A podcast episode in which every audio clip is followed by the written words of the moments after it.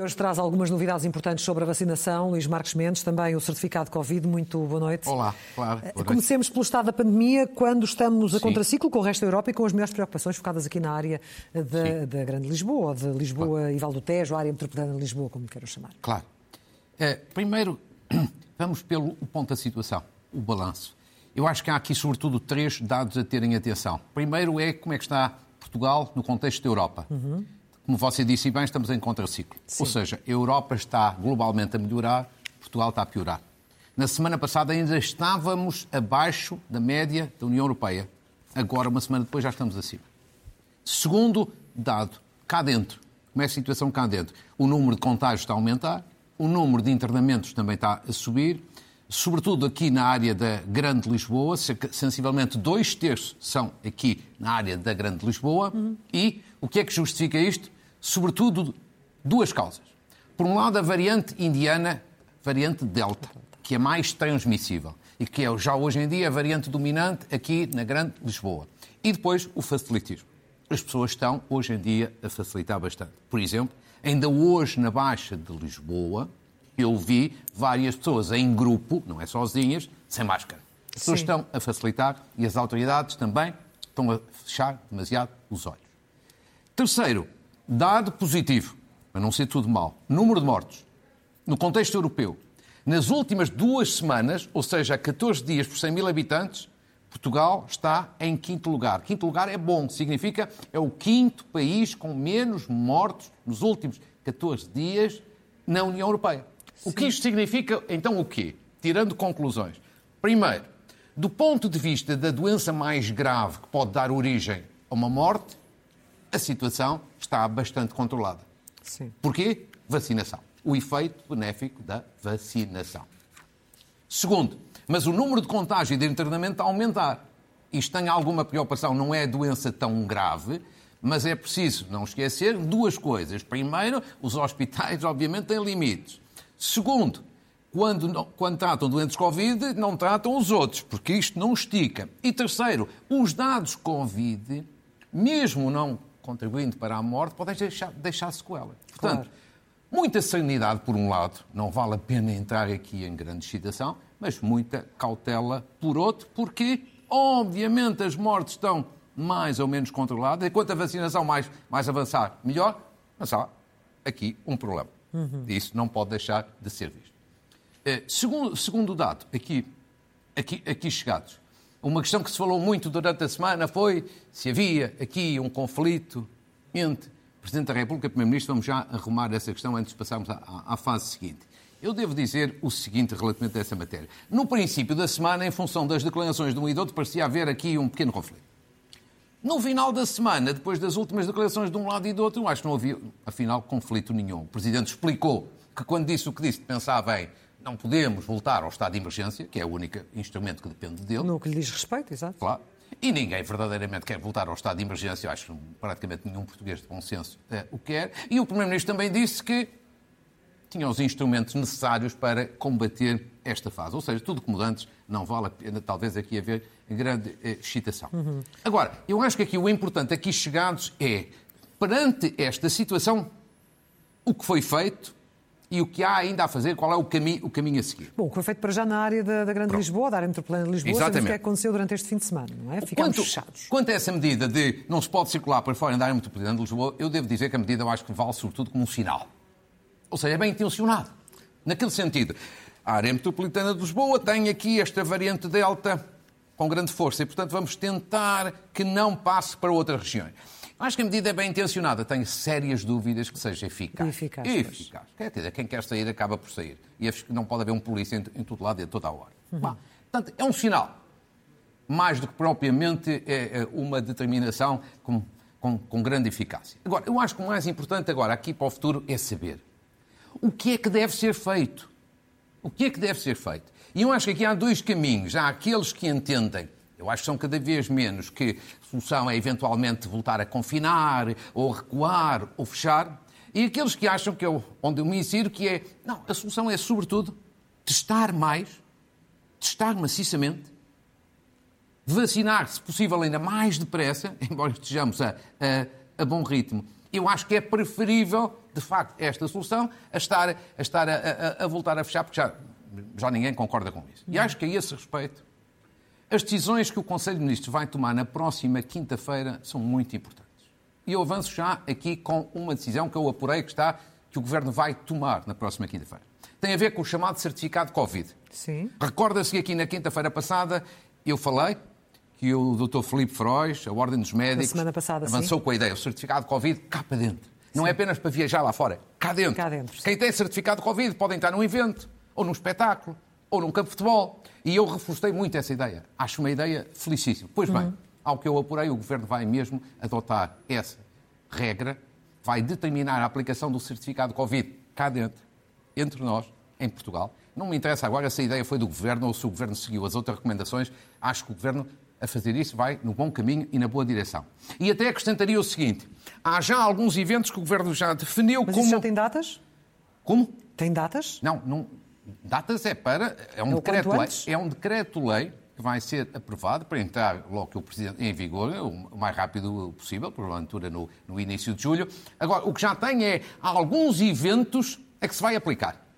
Três em concreto: casamentos, jogos de futebol e outras competições desportivas, espetáculos. Relativamente a estes eventos, quem tiver certificado Covid entra, sem restrições, entra livremente. E eu acrescentaria que devia ser ponderado também, por exemplo, para restaurantes. É preferível exigir um certificado de Covid para entrar no restaurante do que obrigar o restaurante a fechar mais cedo, por exemplo, com medidas de de limitação na área metropolitana Mas quem não tiver certificado de Covid, como é que fica? Não. Não pode ir a Repare, lado nenhum? Não, essa é que é a questão. O certificado de Covid é um incentivo a duas coisas. À vacinação e à testagem. Mas há pessoas que não querem ser vacinadas, não é? Com certeza. Então fazem o teste e têm o certificado de Covid. Mas o teste hoje pode dar negativo e amanhã positivo. Ah, bem, mas as regras do certificado de Covid definidas internacionalmente são estas. Desde que tenha um teste com, com, com, eh, com resultado negativo nas últimas 72 horas, já tem um certificado. Portanto, a questão é mesmo essa. O certificado de Covid é um grande instrumento. É um instrumento para você poder entrar num evento, poder circular na vida pública livremente, desde que tenha uma de duas coisas.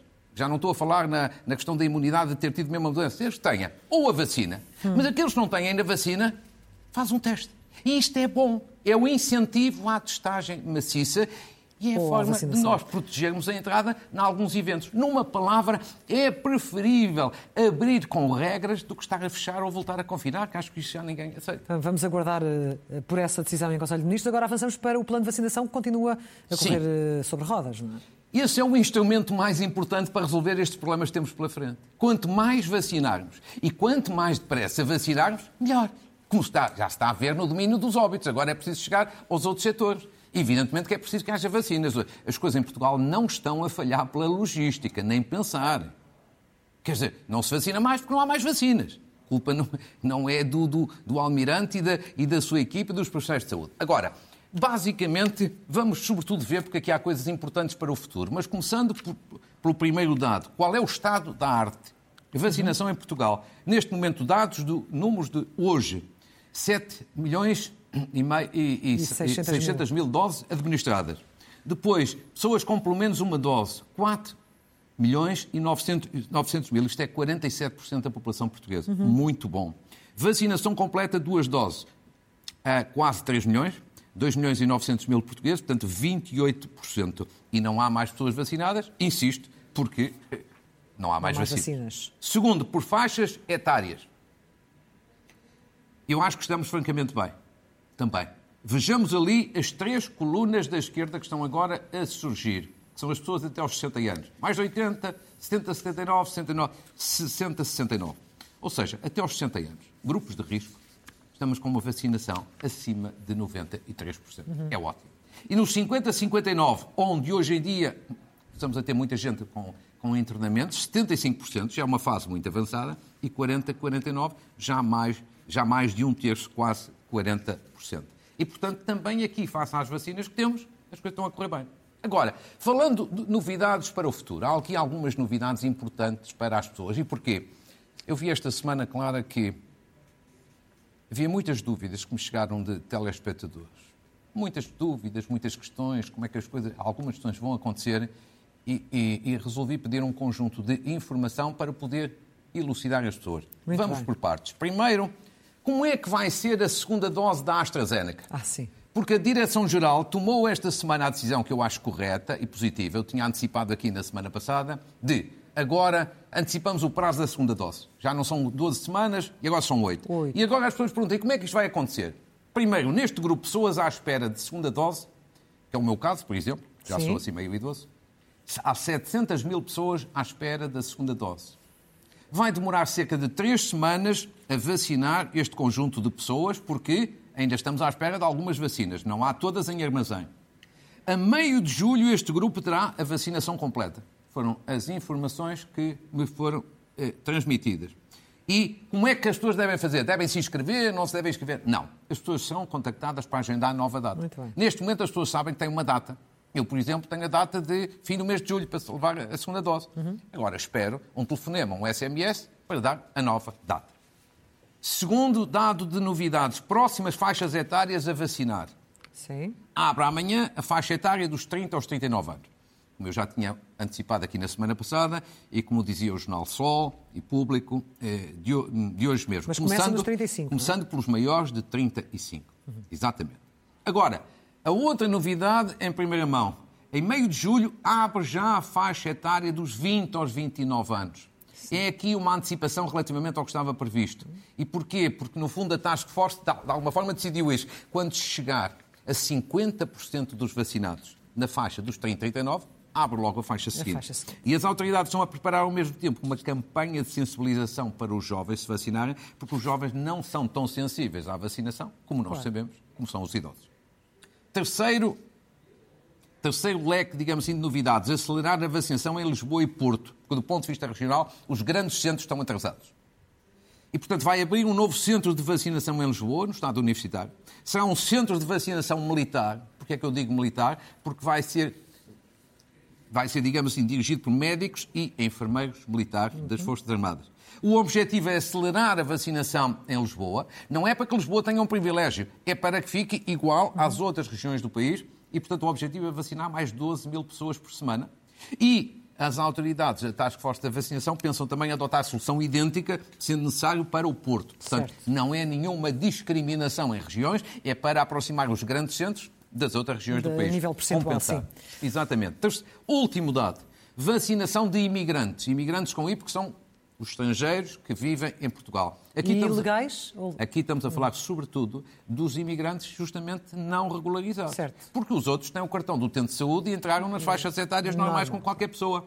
O problema é que estas pessoas, ou não é um problema, estas pessoas também são pessoas. Não estão têm- ilegais, mas são pessoas. E, em segundo lugar, podem ser fator de risco de propagação da, da doença. E, portanto, vão, vão começar a ser vacinados. A vacinação será, sobretudo, concentrada em fim de semana. E este processo, justamente porque não têm cartão do utente de saúde, há de ser articulado com as associações e confissões religiosas que ajudarão a identificar estas pessoas para vacinar um grupo específico que tem um risco de transmissão. Ou seja, resumindo e concluindo, com este conjunto de dados, algumas das quais são, são, são novidades positivas e importantes para as pessoas, para as pessoas no sentido de as esclarecer, eu acho que isto é o objetivo de vacinar mais rápido, vacinar mais depressa, e esta é a grande solução, a par da testagem para combater os problemas que aí temos, como aqui na área metropolitana de Lisboa, que é do aumento de contágios para evitar, sobretudo, internamentos e uma doença severa. Falando de Lisboa, falamos também da auditoria àquele, não sei se Sim. podemos chamar-lhe Rússia Gate, eh, Lisboeta, Sim. e do- das conclusões. O que é que resulta disto, no seu entender? Olha, primeiro, eh, dois aspectos positivos. Eu, cons eu consegui detectar duas coisas positivas e depois três aspectos que eu não considero graves, considero assustadores. E acho que não estou a exagerar, como as pessoas vão ver daqui a bocadinho. Primeiro aspecto positivo. Esta auditoria foi rápida. Sim. Uma semana, uma semana e pouco. Isto é positivo. Normalmente as auditorias, os inquéritos em Portugal, ficam para as calendas. Ve- Veja-se o caso Do do, do Sporting. Sporting, não é? Eu chamo aqui a atenção do Ministro da Administração Interna que os festejos do Sporting já foram há mais de um mês e meio, Nada. prometido um inquérito, zero. Portanto, este dado positivo. Segundo dado positivo, porque veio a público das conclusões da auditoria, o ex-presidente da Câmara, António Costa, em 2013, deu um despacho ou definiu uma orientação correta, certíssima, no sentido que os dados pessoais de manifestações só fossem transmitidos ao Ministério da Administração Interna e à Polícia. Muito bem. E aqui acabam os dados positivos. A partir daqui é tudo assustador. A primeira coisa que é assustador e acho que isto não tem ponta de exagero, é o seguinte. Estamos a falar da maior Câmara do país, uhum. que devia ser minimamente motivo de exemplo. E nesta Câmara acontecem duas coisas, ambas inaceitáveis. Um despacho do Presidente da Câmara, em 2013, não foi cumprido. Uma lei da República, em 2018, não foi acatada. Ou seja, o despacho de António Costa, em 2013, não foi cumprido. A lei de proteção de dados de 2018 não foi respeitada. Isto numa entidade pública, na maior Câmara do país. Isto é um susto. Isto é um susto. Um susto completo. É assustador.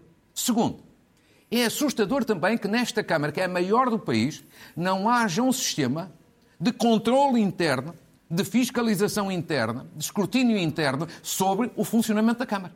Ou seja, tudo pode acontecer. Parece que a Câmara está em autogestão. Sim. Isto é um pesadelo. E é um pesadelo por, por isto. Agora aconteceu isto que foi denunciado. Imagine-se então, se não há fiscalização nenhuma interna, o que é que pode acontecer noutras áreas da Câmara? Hum. Mais ainda, é destas maneiras que se fomenta a corrupção. Porque a corrupção é sempre assim. Criam-se dificuldades, não há controle interno e depois vendem-se facilidades. Isto é assustador. Terceira coisa assustadora. Ficamos a saber, agora, preto no branco, confirmação oficial, que na Câmara Municipal de Lisboa, a maior Câmara do país, o contacto com países estrangeiros, com as autoridades estrangeiras, é feita por funcionários e não por políticos. Sim. Porque transmitir dados a uma embaixada é transmitir a um país estrangeiro.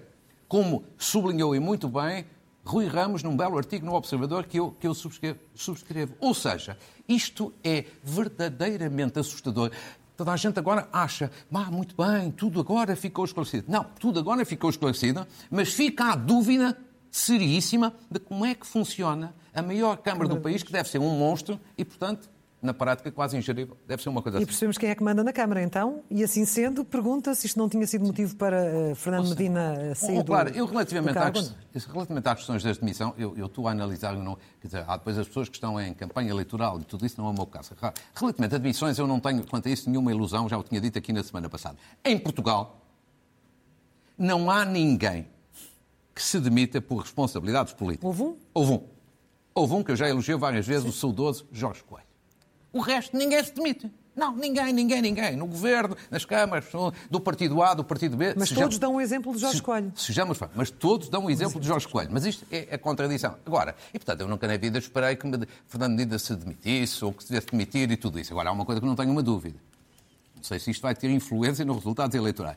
Mas influência na carreira política dele é difícil não ter, porque isto não deixa de ser uma mancha eh, no, currículo, no currículo dele pelas razões que estão aí à vista. E uma arma de arremesso no futuro, eventualmente. Será sempre. Sim, isso é um tema de campanha eleitoral é, é inevitável, mas isso nós analisaremos o caso, o caso de Lisboa daqui a umas semanas. Agora temos de ser rápidos porque vai Sim. querer começar a fazer uma análise a algumas câmaras do país. Estamos em anos de autárquicas. Sim. Uh, 26 de setembro, à partida, não é? Eu acho que as eleições autárquicas, quem marca a data das eleições é o Governo, não estão ainda marcadas, tem que ser ouvido os partidos, mas o mais provável é que sejam em 26 de, uhum. de setembro. Vamos analisar cinco municípios. Muito bem, exatamente. E vamos começar e para a semana ou daqui a umas semanas analisaremos outros, outros, Hoje temos cinco. Comecemos pelo Porto. O Porto é um, é um caso fácil. É uma vitória antecipada de Rui Moreira. Rui Moreira já ganhou esta eleição. Só falta saber qual é a dimensão da vitória. PS e PSD desistiram de, de tentar ganhar esta eleição.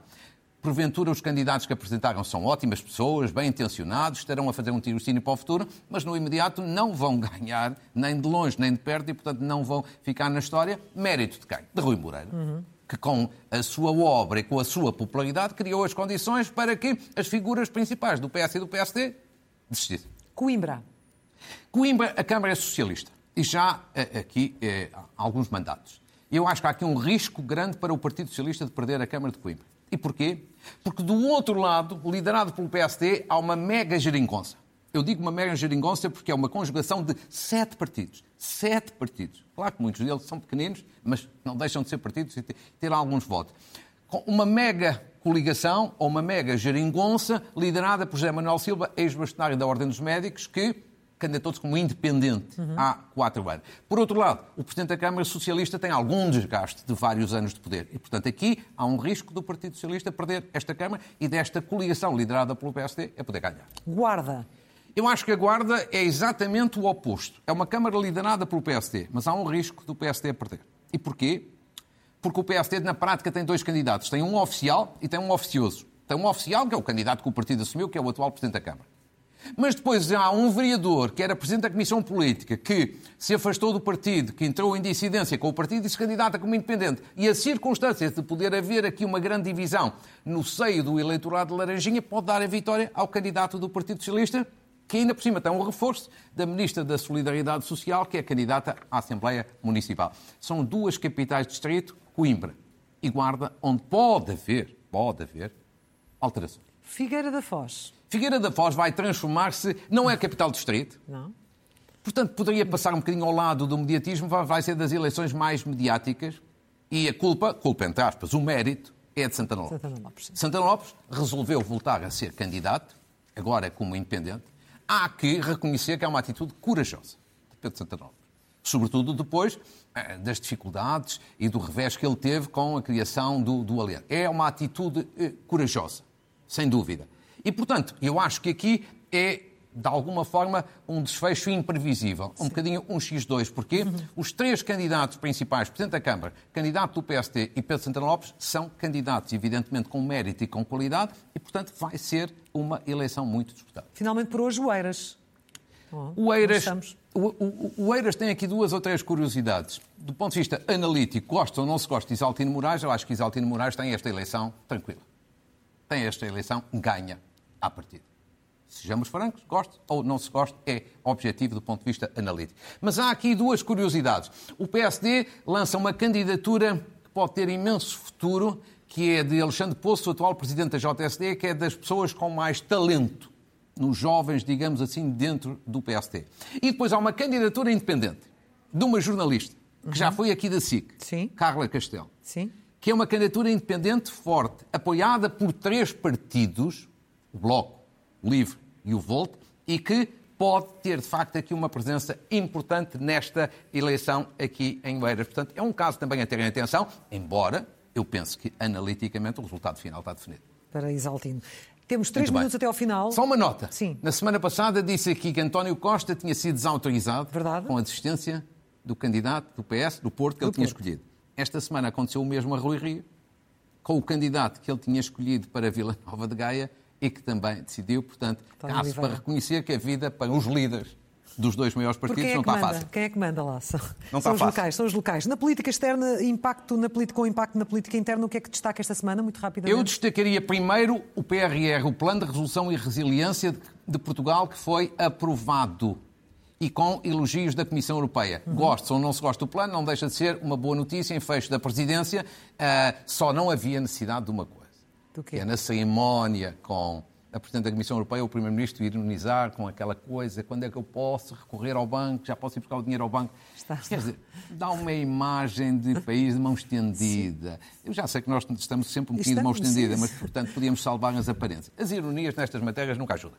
Segundo, uma boa notícia à recondução de António Guterres como secretário-geral das Nações Unidas. Fez um bom mandato, mas cheio de dificuldades por causa de Trump. Esperemos que agora tenha condições para uma segunda parte ainda melhor. E depois, Joe Biden, o périplo que fez pela Europa. Eu acho que, sobretudo, há um ponto forte aqui importantíssimo a destacar: o reforço da relação entre os Estados Unidos e a Europa, da relação transatlântica, que estava muito abalada com o Sr. Trump.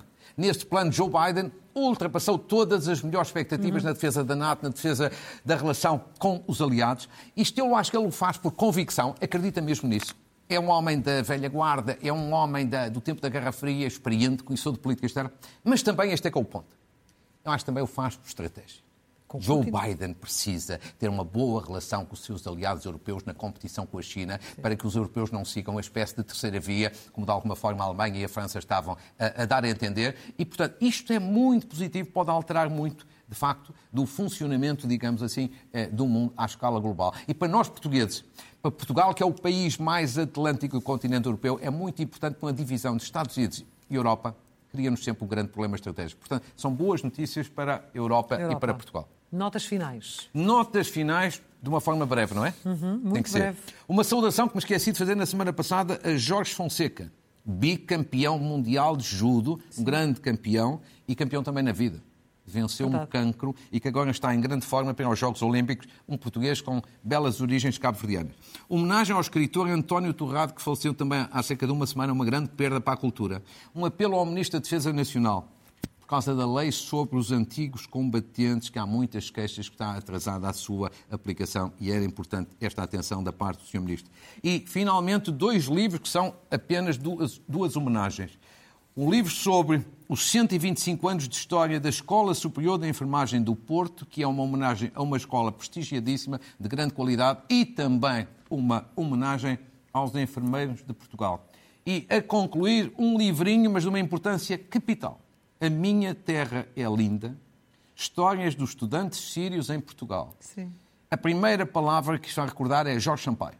Este hum. livro é a iniciativa de uma grande obra de Jorge Sampaio, começou há meia dúzia de anos de ir à Síria, buscar é estudantes sírios, tirá-los da guerra, educá-los em Portugal, dar-lhes emprego em Portugal. É notável. E este livro é a história dessa história e com uma coordenação notável de Helena Barroco, que é uma pessoa que o país não conhece, mas que era notável conhecer-se, porque em matéria de dedicação e de profissionalismo é, é exemplar. Este livrinho, se as pessoas puderem lê-lo e comparar, ajudam a instituição claro. e ficam felizes. Muito Significa obrigada. Portugal a fazer coisas notáveis. Sim, sem dúvida. Muito obrigada. Até domingo. Claro, Luís um Marcos gosto. Mendes. Um Até gosto. lá.